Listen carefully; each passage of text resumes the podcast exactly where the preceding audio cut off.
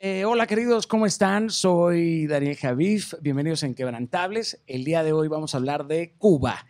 Eh, ¿Por qué de Cuba? Bueno, pues porque todo el mundo está felicitando a Cuba por el envío de sus médicos a diferentes partes del mundo y considero que puedo sumar a una perspectiva eh, para su mejor entendimiento. Y así creo que muchos aplauden el hecho porque no ven la escenografía completa.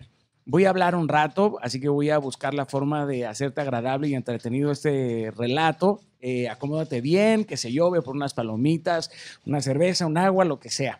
Eh, en lo particular, como me apasiona muchísimo la historia y los acontecimientos que marcan el inicio de un impacto profundo en la, en la humanidad, eh, creo que en este video puedo hacer memoria de algunos de ellos porque así nos permite mirar con otra perspectiva aquello que pensamos que en su momento pues no iba a tener mucho efecto en nuestra vida y sí lo tiene. Todo lo que acontece en el mundo, queridos, a pesar de suceder lejos de nosotros, pues termina por fusionarse en nuestra vida. Así que esta historia de los médicos cubanos en el mundo no es nada nuevo bajo, bajo el sol y por eso quiero relatarte mucho acerca de este asunto.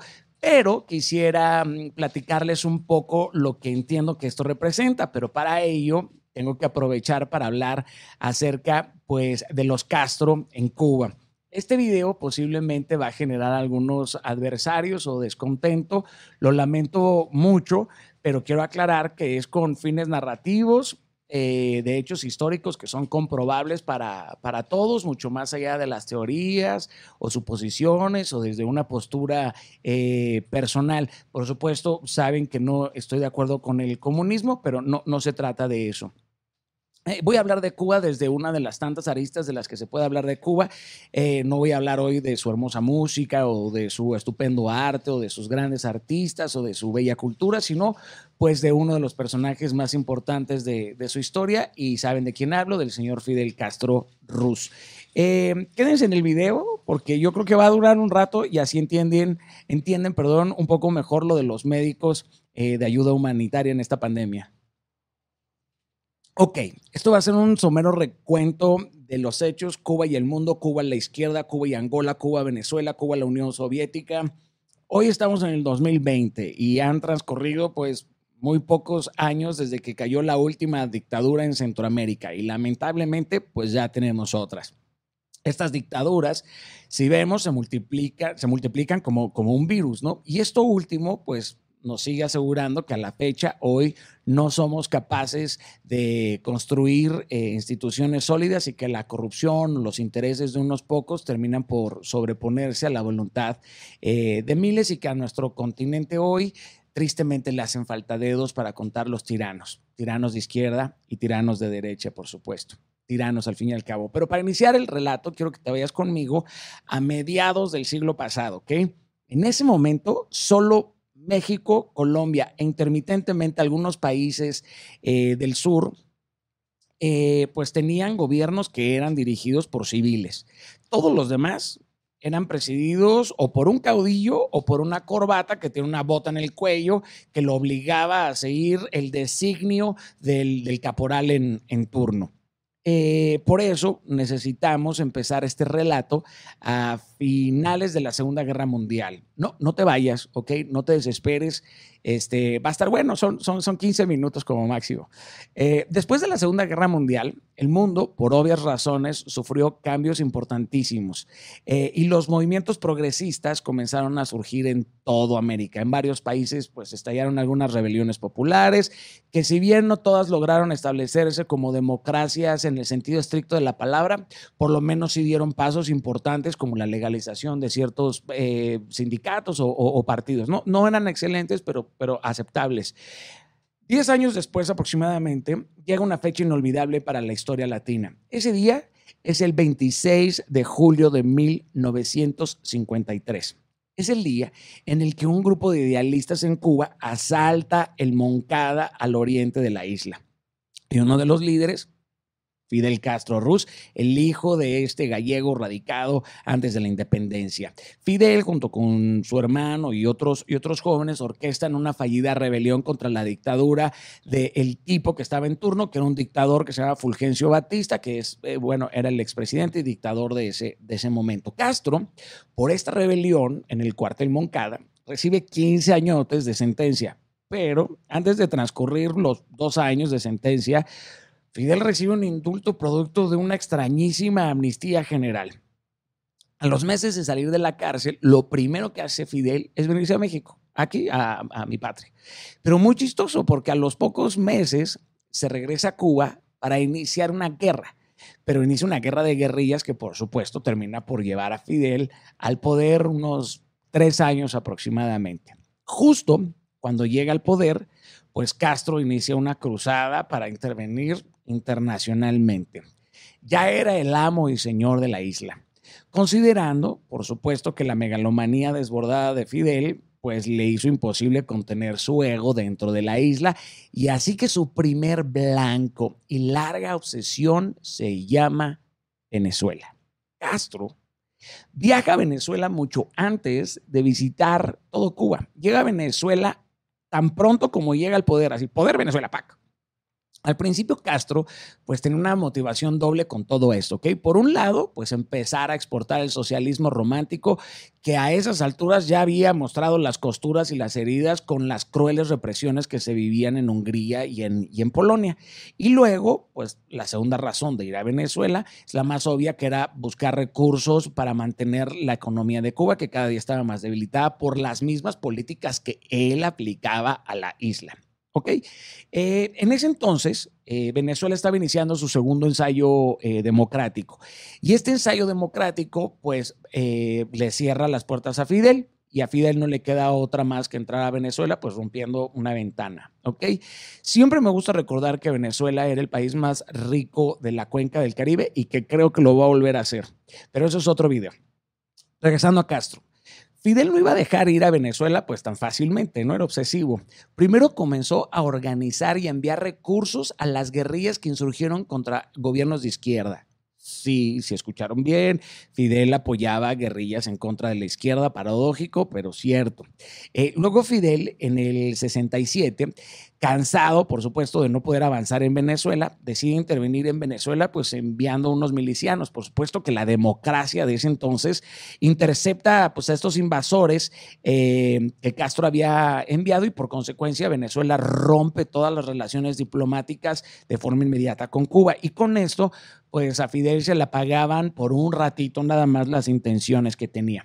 Esas pretensiones, quiero aclarar, que no solo estaban enfocadas en Venezuela, porque Fidel hizo intervenciones en Bolivia, en Chile, en Panamá, en República Dominicana y en otros lugares. Y aunque esas intervenciones pues no fueron tan eficaces en su momento, sí dieron algunos frutos en, su, en su futuro, ¿no? No se hace nada más este, historia en la victoria, sino también en los, en, los, en los fracasos. Estos pequeños éxitos en estas intervenciones, pues pues no, no, no llenaron las expectativas de Fidel y por supuesto que nunca se detuvo el barbudo, ¿no? Después de varios fracasos iniciales, Fidel voltea sus ojos a donde menos te imagines, un lugar lejísimos, voltea sus ojos a África, ahí viene lo de los médicos. Cuba decide enviar tropas de apoyo civil a este continente con la principal intención de apoyar el proceso de la descolonización, lo cual, pues según ellos, era una intervención yo creo que ideológica, pero pues hay que tener en claro que Angola es un territorio, pues yo creo que unas 12 veces más grande que, que Cuba, ¿y qué crees?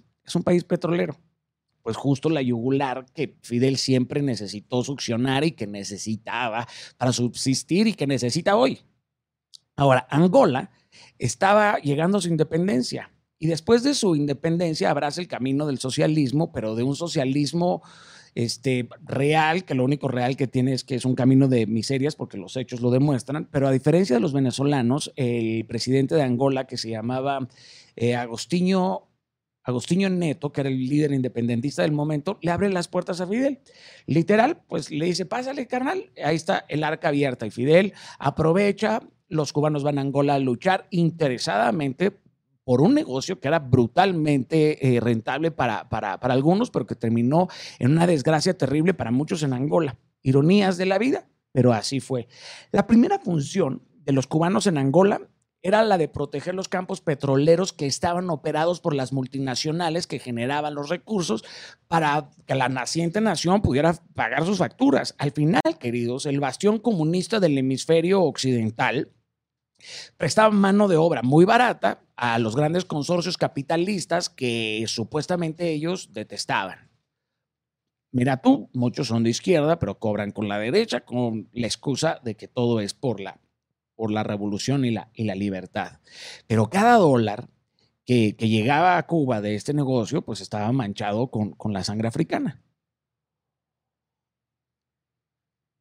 Angola sigue siendo la, la, gran herida de la isla. Cientos de miles de jóvenes fueron a pelear en esa guerra civil espantosa, estéril, que por cifras oficiales cayeron 2.000 cubanos. Eh, queridos, esta operación en Angola ha sido una de las muchas formas en las que este gobierno pues practica una esclavitud moderna. Cuba ha enviado a la fuerza a millones de jóvenes con la excusa de la cooperación internacional. Del mismo modo lo hace con los cientos de médicos y técnicos que aún hoy participan en las campañas humanitarias de esta hermosa isla. Si bien tenemos que aceptar que, ellos llevan asistencia sanitaria o deportiva a lugares a donde antes no había, lamentablemente la élite del territorio eh, no nada más los ricos, la élite del territorio a donde llegan se apropia del fruto de su trabajo. O sea, que los gobiernos amigos de Cuba pagan por cada cooperante pero solamente pagan una migaja, una miseria de ese dinero. Y rara vez ese dinero llega a las manos de los cubanos o de sus familias. Por eso no es de extrañarse que en cada oleada de ayuda humanitaria estén incluidos los integrantes de la inteligencia cubana. Bien, eh, vámonos por favor ahora a 1991. Este año es muy importante porque en este año Fidel sale de Angola y en ese mismo año es cuando desaparece la Unión Soviética después de Chernobyl. Eh, se, supone que, la Unión Soviética le da más de 5 mil millones de dólares a, Cuba. Esto es un banco celomónico y se le acabó. Sus dos grandes sustentos estaban desapareciendo. Se quedó erizo, como decimos en México. Así es como comienza uno de los periodos más difíciles de la historia de, de, Cuba. Este periodo, de hecho, los ciudadanos y el, y el gobierno le colocan el eufemismo de, de, periodo especial.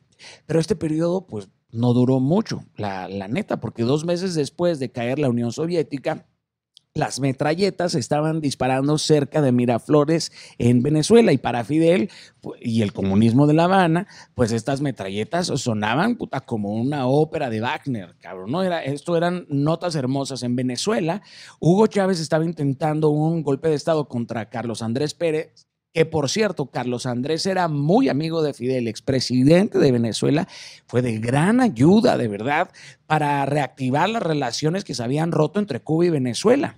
Eh, o sea, en contra de la voluntad de su partido, Carlos Andrés Pérez, cuando dirigía el país, decide restablecer las, las relaciones diplomáticas con Cuba. Estas relaciones se habían roto, ¿se acuerdan? Les dije en, la invasión del, del, 67 y no contento con eso, Carlos Andrés permite que Cuba empiece a hacer grandes negocios con Venezuela. Y esto pues le da una bocanada alivio a una economía cubana que estaba viviendo únicamente de lo que le había arrebatado a todos los empresarios este, eh, prerevolucionarios para esto, queridos, eh, Fidel pues voltea a ver a Chávez, ¿no? Eh, Chávez era, estaba más jugoso, era más tentador, aunque, Carlos era su amigo. Fíjense las similitudes entre Chávez y Fidel. Los dos fracasan en el, golpe de Estado. Eh, ambos van a prisión, ambos pasan dos años en prisión, ambos reciben una amnistía y ambos pues tenían el ego más grande que su país. Por ello, desde la salida de Chávez de la cárcel, eh, Chávez recibe la mentoría pues, de ahora un viejo barbudo con mucha experiencia lo infecta con sus sueños, con sus sueños de juventud. Eh, Chávez, pues tiene un avance meteórico, llega a la presidencia fácilmente y ahora con Chávez al poder, Fidel inicia pues la cruzada cubana, ¿no? Ahora la cabeza de este dragón le crecieron las garras, la garganta está atascada de ambición e inmediatamente inicia pues una serie de intervenciones en Venezuela que incluyen las telecomunicaciones, sistemas de información, este, alimentos y por supuesto las Fuerzas Armadas. Hoy no se cae un lápiz en el suelo de ninguna de estas administraciones si no hay permiso de la avenida Paseo y tampoco lo recogen desde que eh, no den la orden de recogerlo en, Cuba. Venezuela es un, es un vastísimo universo de, recursos. Era lo que necesitaba eh, Cuba. Y para la buena fortuna de, Fidel, cuando Chávez llega eh, al Fidel, los conflictos de Medio Oriente explotan, eh, el petróleo se va hasta los cielos, así como quien compró bitcoins en 2 dólares y ahora valen 10 mil, Fidel invirtió en 8 dólares y luego el petróleo terminó arriba de 100 dólares por muchos años. Era una cuenta salomónica. O sea, abundaba el billete. ¿Y este billete estaba en las manos de quién? Pues de unos tiranos, ¿no? Y vean lo que acaba de suceder ahorita en Arabia Saudita y cómo se desplomó el, petróleo. Pero ¿dónde cayó esa avalancha de, de billones de dólares? Bueno, pues cayeron sobre Cuba cayeron como un aguacero así en tierra moribunda y todos los recursos le iban a permitir a Fidel usar este dinero que debió de haber llegado al pueblo venezolano, pero llegó al pueblo cubano, pero ahora Fidel utiliza estos recursos para empezar a intervenir en donde le fue imposible hacerlo en los años 60. Ahora la intervención cubana ha dejado rastros en todos lados, Bolivia, Nicaragua, Bolivia y en México. Y eso sigue creciendo. México, mi país, que creo que es un nuevo blanco del régimen cubano. Recientemente, hace pocos meses, hubo una visita de Estado en donde la democracia más longeva de América, que es México, le rinde pleitesía al representante de un régimen que tiene 60 años, 60 años sin permitir elecciones libres. México, el país que recibió a Trotsky, que fue la sede de la España republicana en el exilio, hoy está en la mira del régimen cubano. Sepamos esto. Todos los países del continente somos susceptibles a la influencia de la ideología del comunismo cubano por la simple razón que mencioné al inicio de este video. Tenemos instituciones débiles, más o menos la guerra ideológica y lingüística, la hiperconectividad, la polarización, los fake news, este, el inicio del priming. O sea, estamos muy frágiles. Y pronto con una pata rota y ahora el coronavirus y el rompimiento de la economía. Y ya sé que van a decir que por qué no hablo de Estados Unidos. Ese es otro video, se los prometo. Sin duda ellos tienen gran parte en, esta historia, pero bueno, les prometo hacer un video de eso. Si están de acuerdo, hablaré de las metidas de pata y de las sucias jugadas, por supuesto. Es más, les, les adelanto.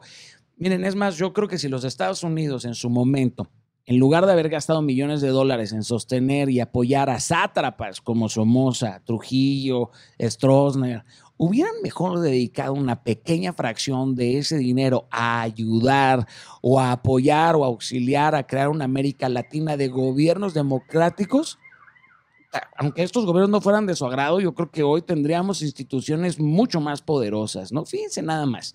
¿Se acuerdan de Fulgencio Batista, el dictador contra el que Castro se levantó en armas? Bueno, él ganó las elecciones en el 40 pero con el apoyo tácito de los comunistas. Fíjense, y 12 años más tarde, desde Washington, Estados Unidos estaba ayudándolo en un golpe de Estado porque las elecciones no pintaban nada bien. Yo creo que si tan solo esas elecciones se hubieran llevado a cabo bien, pues la historia sería otra en toda América hispana, ¿verdad?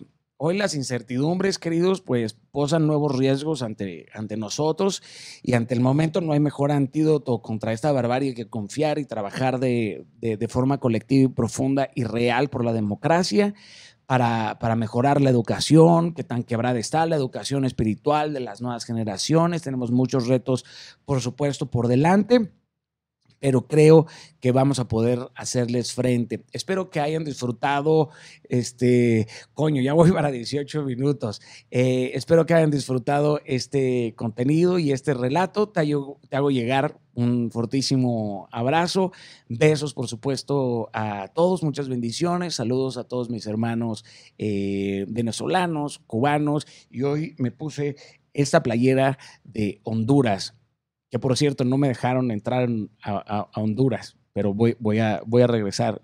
Fui persona no grata en, en Honduras, este, pero ya me tocará regresar. Que Dios les bendiga y nos vemos muy pronto. Tiki, tiki, tiki.